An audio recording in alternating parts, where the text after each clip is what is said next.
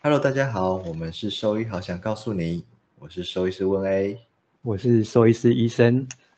那就虽然说我们有不少库存，但是 我们还是继续来录影。我们要放，对要放过放过年了。对对对，没错没错，多录一些可以可以 放久一点。哎，前一阵有我朋友就问我说，就是我们怎么那么有空，就是就是怎么可以呃下班就已经快累死了，然后还可以录这个 podcast。然后我就跟他说，因为我们录完都没有剪，就直接放上去 所以所以其实很贵，需要花时间。哦，我不知道哎，因为大部分都是你在在把它放放上架，所以我我其实也不知道整个流程会是怎么样子。对，总之剪下来贴上这样。嗯，但但就是比起录 podcast，我觉得工工作上还是压力还是比较大的啦，尤尤其是最近。哎，又又又碰到又送走了几只动物，这样子，就主人，主人，主人，嗯，就是要要安安抚主人的那个当下，或者是真的对对治疗的无奈，其实这些都是蛮有压力的。对，我觉得，我觉得肿瘤科真的是很就是特别容易遇到这类的状况啊。嗯，对啊，做肿瘤的话，嗯。就相对啦，但但因为毕竟医动物的医疗还是很多限制啦，所以其实也其他像什么肾脏啊、心脏也是应该也都是会碰到这些问题。是啦，但好像临终的这种遭遇可能相对比比你们还要来更少一些。嗯嗯，对啊，所以然后。就就我觉得刚好今天我们请到就是之前我在我们脸书有发过一个问卷吧，就是请一个就是应该是哎是是是什么哎是心理智商系吗？就就请请完蛋了，系的名字念错字哎，然后不要气，就请我们今天来宾就是自我介绍一下这样子。好，嗯，Hello，两位两位医生，你们好。然后，呃，我叫我叫陈静平，然后我现在是呃台中荣总普理分院的精神护理之家的社工。那我之前是在那个暨大的辅导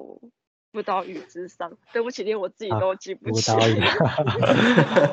语，人真的很 nice。辅导与 智商的，就是辅导与智商硕士班的，对对，我当时当时就是呃，因为就是要完成我的硕士论文，所以就是麻烦你们帮我发了问卷，然后也非常谢谢，就是非常多位的兽医师，然后愿意帮我填写那个问卷，然后让我可以完成我的论文这样子，然后其实也刚好给我一个很棒的机会，就是。哦，我要准备离职了，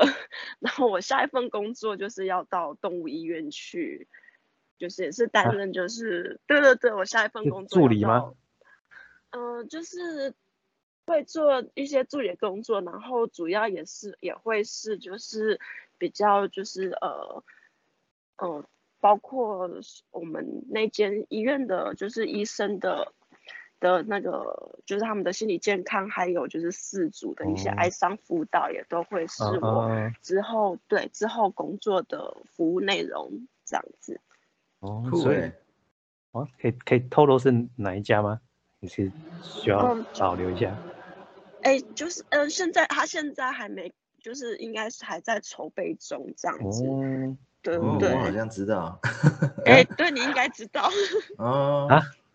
就我不知道，在哪里啊？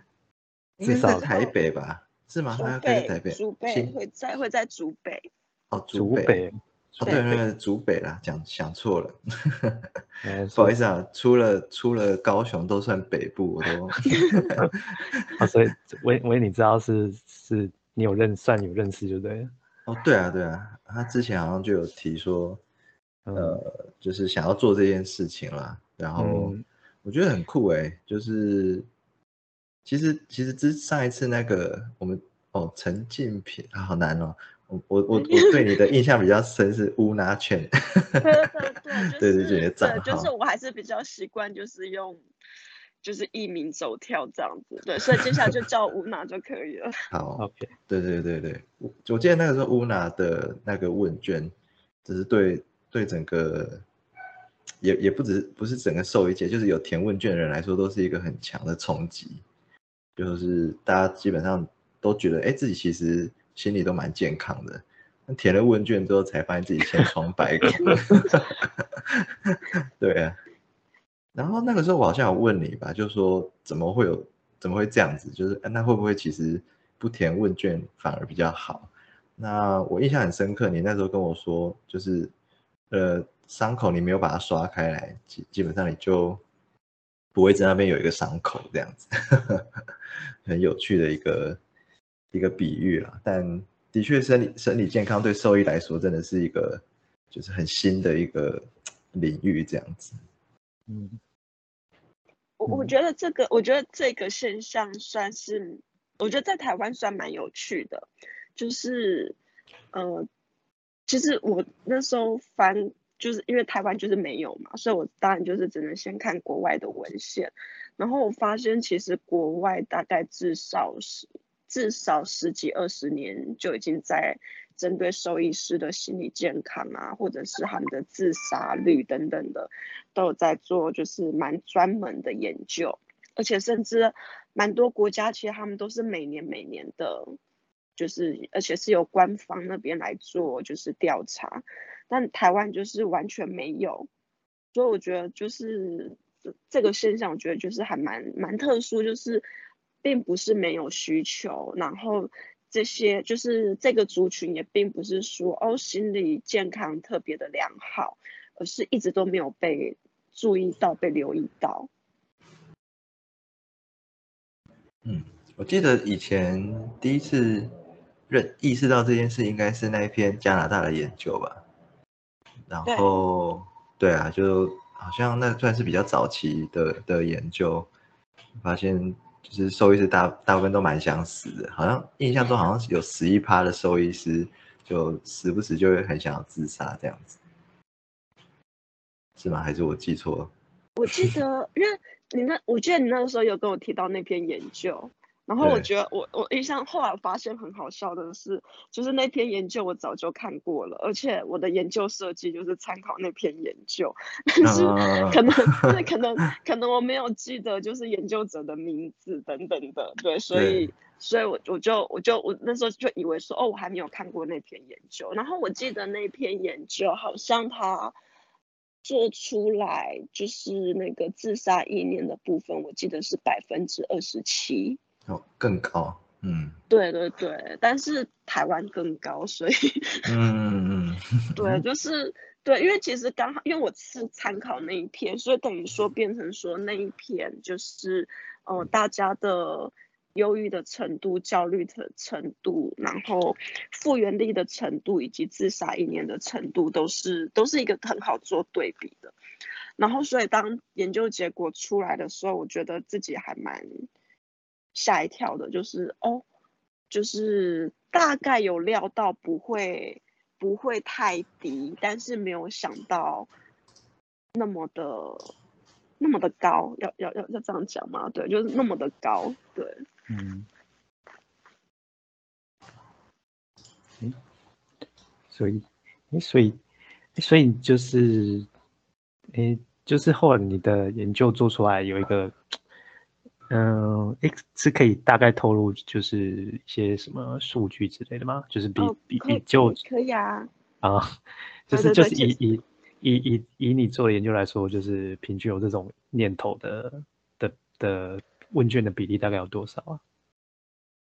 其实其实我觉得这问卷也蛮有趣，就是虽然台湾没有做过，所以我等于说我只能去跟国外比嘛。然后，但是就是其实。我觉得蛮多东西，就是其实好像是在验证说，就是哎，台湾的一些现象，一些数据等等的，然后其实跟国外是没有什么没有什么太大的差异。应该说就是平均来说，平均整体来说这样子。对，所以呃，其实我做出来就是以那个时候将近九百位的兽医师他们做出来，我我我们台湾做出来的结果，其实忧郁的呃看一下哦，忧郁的，我记得忧郁是中度忧郁，嗯，对他那个表就是有分就是分数的等级嘛，然后其实我们台湾大概就是忧郁是在中度。然后焦虑是在轻度，所以其实跟跟国外就是其实也是差不差不了多少。我觉得比较比较让我惊讶的还是那个自杀意念的部分，就是当我刚讲，就是加拿大是百分之二十七，我印象中，然后我们台湾的话就是是百分之四十。哇，这还我 对，就是听起来。有点可怕哎，对对对，就是就是他那一题，就是他那一题就是呃，就你们有做过，就是有印象，就是他的问题就是我我这两过去这两周，一个是从来没有这个念头，另外一个是就是有想过几次，然后一半的天数有想有想过，然后跟几乎所有的时间都都有这个念头，那所以他的区分的方式就是。从来没有过，过去这两周都没有过，那他就会是就是在没有自杀意念这个这个这个部分，然后只要就是有过一点念头，或者是一直都在想这件事情的话，他就会被归类在有自杀有自伤意念。对，那等于说就是受访的这些受益师百分之四十，就是或多或少都曾经有这个念头，对，曾经动过这个念头。嗯，一般人大概是多少？哦，自杀一年？这个问题很好，这个问题很好。就是其实卫福部都一直有针对，就是全国性来去做调查。然后就是呃，如果是青少年，因为其实现在台湾，因为其实呃。关于自杀的研究，其实我们目前大部分还是就是用呃年龄去区分，比如说青少年的自杀率、中老年人的自杀率等等的。那如果是青少年的话，其实青少年终身的盛行率是十一点四。嗯，对，那就是也有人就是研究过，就是如果是十五岁以上的话，那他的就是一。平均一周的盛行率是二点四八，然后一年的呃一年是五点五，那终身是十八点四九，然后即终身是他接下来的人生，对，就是这个这段人生当中可能会发生的，对，盛行率是十八点四九，然后即便是像现在就是那个 COVID nineteen 的影响，就是每个月的自杀的盛行率是一点六六。哎，这个是实行的还是自杀一年？自杀一年。哦哦哦哦，对对对，六六。哦，对，所以收益真的很糟哎。那那我好奇，有有其他行业比收益更更高了吗？就在台湾来说。台湾台湾，我看一下，我好像没有特别去。嗯，看其他的行业，就不知道哪一种行业真的是真的是最最紧绷的。国外国外其实是有在调查，国外其实是有调查，就是人医，尤其是可能是外科的医生，对。对，这样子去去去做调查，嗯，对，但但就是其实国外是有列出几个就是比较高危险族群的职业，嗯嗯嗯，对，那台湾。台湾，台湾我有点没有印象了，我要被打屁股了。台湾我有点，台湾，台湾，台湾我印象有点，有点不太清楚。对，但是我觉得那个时候就是数据跑出来的时候，其实，呃，不止我，我的指导教授，包括连就是我的口尾们，其实那个资料，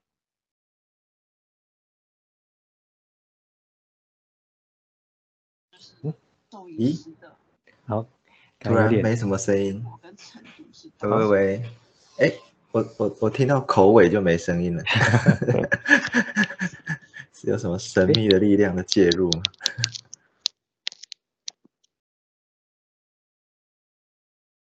哎，听得到吗？喂喂喂喂，哎，现在又有有有有有了有了。嗯嗯嗯，好。对，所以口尾就口尾也很意外，这样意外到说不出话。口口口尾两个意外，口尾的一个意外是为什么我会想说要做兽医师？哦，对啊，这个也是，嗯，这个也是蛮蛮好奇，但好像啊，但就之前好像在在就是对话里面有大概有了解到，但是可能听众就不知道，所以可能等下还是可以请你。大概讲说明一下这样子，可以啊，可以啊。先从第一题好了，就是当初为什么会想要从兽，就是兽医这个这个行业去着手？我我觉得就是，呃，我我自己啊，我自己会觉得，就是我会比较就是喜欢从生活当中去找问题，对。然后我觉得也是刚好一个因缘机会啦，对，就刚好是我申请上智商所。然后还没有还没有进去就读，那时九月开学嘛，那时候是四，我记得是，我觉得是三四四四五月发生时候的事情，就是就那时候是我前男友的猫，然后他就是也也是恶性肿瘤，然后那个病程非常的快，所以就是呃而且因为他刚好那个恶性肿瘤是在脑部。就等于说那时候就是我们看它就是哎那一只原本漂漂亮亮的猫，然后突然就是变得变得让我们觉得蛮蛮不忍心的啦。对，那所以那个时候当然事主他就是我觉得要下安乐死这个决定对每个人来说都蛮困难的。对，但一开始第一个时间当然是看到事主就是疯狂的追问亲朋好友。就是你觉得现在他这样子的状况，我是不是应该要选择安乐死这样子？那当然就是大家也都跟他讲说，就是你会问这问题，表示你你其实自己心里有答案嘛。然后当然就是说也看到就是，当然也是很舍不得，就是那只猫这么痛苦啊这样子。所以后来我们就是在跟。那时候，兽医师讨论的过程当中，就是有抛出来，就是做这个决定。我我可能我自己比较多心一点，然后当然就是医生，他当然就是会就是尊重我们的决定嘛。但是我觉得就是在那个瞬间，我们跟他讲就是我们这个决定的时候，我觉得医生有瞬间是让我觉得那个表情是有点落寞的。嗯，然后那个落寞，我觉得。我的感觉就是，知道这好像是没有没有办法的决定，但是可是又觉得说要做出这个决定，感觉是一个蛮困难，不管是对双方来说，都是我觉得都蛮困难的。所以我觉得在那个当下，我觉得我看到兽医师有一个蛮蛮落寞、蛮难过的一个眼神、一个神情，然后再加上就是，我觉得那天，我觉得如果我自己是。那间医院的兽医师，我真的觉得那一天真的是一个非常难熬的下午。我有点忘记我们前面那一只猫，我印象中好像也是恶性肿瘤，但是我更确定，我最我我很确定就是我们的下一只猫是恶性肿瘤。我那时候就坐在那个就坐在那个等候区的时候，我就想说，哇，他这短短这几个小时。他都在看恶性肿瘤，哎，我想说，我就想说，天啊，如果是我，我受不了。嗯，对，就我觉得就是就是就是就是医生哎。但但但我我觉得，我嗯，因为我我自己本身也是看肿瘤的 case 比较多，但我我可以理，嗯，我应该说我可以体会你说的那位医师落寞的的感觉啦，但但。但是我觉得也不会说到每个 case 都会让我那么的揪心，因为有些真的状况就是不适合。那我我觉得就是做这件事情其实是在帮助动物啦，对啊，但但有些就真的你会觉得好像，嗯，好像可以再再努力努力一些些试看看，但但这中间会有很多的因素啦，包括说可能可能主人没有办法照顾这个这个动物，就算他有机会接受治疗，但我觉得这个就是变成说，嗯，需要综合去考量的啦，对啊，所以就我而言，我不。就算我整个下午都在看肿瘤，我觉得我是可以，嗯，就是可以，可以，可以，可以，可以，可以适应的啦。对啊，就是毕竟老实说，看久了，什么什么 case 可以 OK，什么什么不 OK，大概其实心里会有个底这样子。嗯，我觉得这个东西也是我自己后来。就是我这一年，我这一年半是在医院工作嘛，然后我觉得我自己也是这一年半，然后真的看，就是真的是比较多，就是经历，就是哦，病人在我面前，就是等于说就是来来去去这样子。我自己后来也觉得说，有一些会觉得说，哦，对，其实，呃，有的时候会觉得就是，哎，就是其实，哦。就讲白话，就是死亡，其实有时候也是一个解脱。对，但我觉得就是对对，但是我觉得就是在那个当下，就在那个当下，我就是我我那时候会觉得想，我那时候当我我自己，我就想说，哇，我觉得以我自己本人来说，我觉得我好像会很难去承受，就是生命的这样的流逝。嗯，对，然后对，那当然就是我，我觉得就是其实这件事情，其实后来它就被我摆在后面了。就就像我讲，就这件事情，它其实是大概四月左右发生的事情嘛。然后我九月，我九月入学，然后到了年底，大概年底到隔年初的时候，因为我们要就是开始签指导教授，我那时候在想题目。然后其实我一开始决定要去念智商所，我也不是我其我因为我其实在跟之前的工作是做性侵害，所以我其实一开始其实是为了想说，哦，我是要就是想说在性侵害被害人这一块，就是在多加的去了解，多加去琢磨怎么样去对他们服务。可是我自己就是到了就是要开始提论文的时候，就想说。我才不要写性侵害了，这好难哦。然后那时候就在想说题目，我真的就是在想题目。我想就突然就想到那个那一次就是在兽医院的那个经验。嗯嗯嗯嗯。对，我就想说，哦，那我来查看看，我来查我来查看看好了。所以我那时候一开始我是先用安乐死当关键字，然后就是连着连着之后就发现哦。原来兽医师在国外的自杀的那个比率比比例比一般一般人一般成人还要高，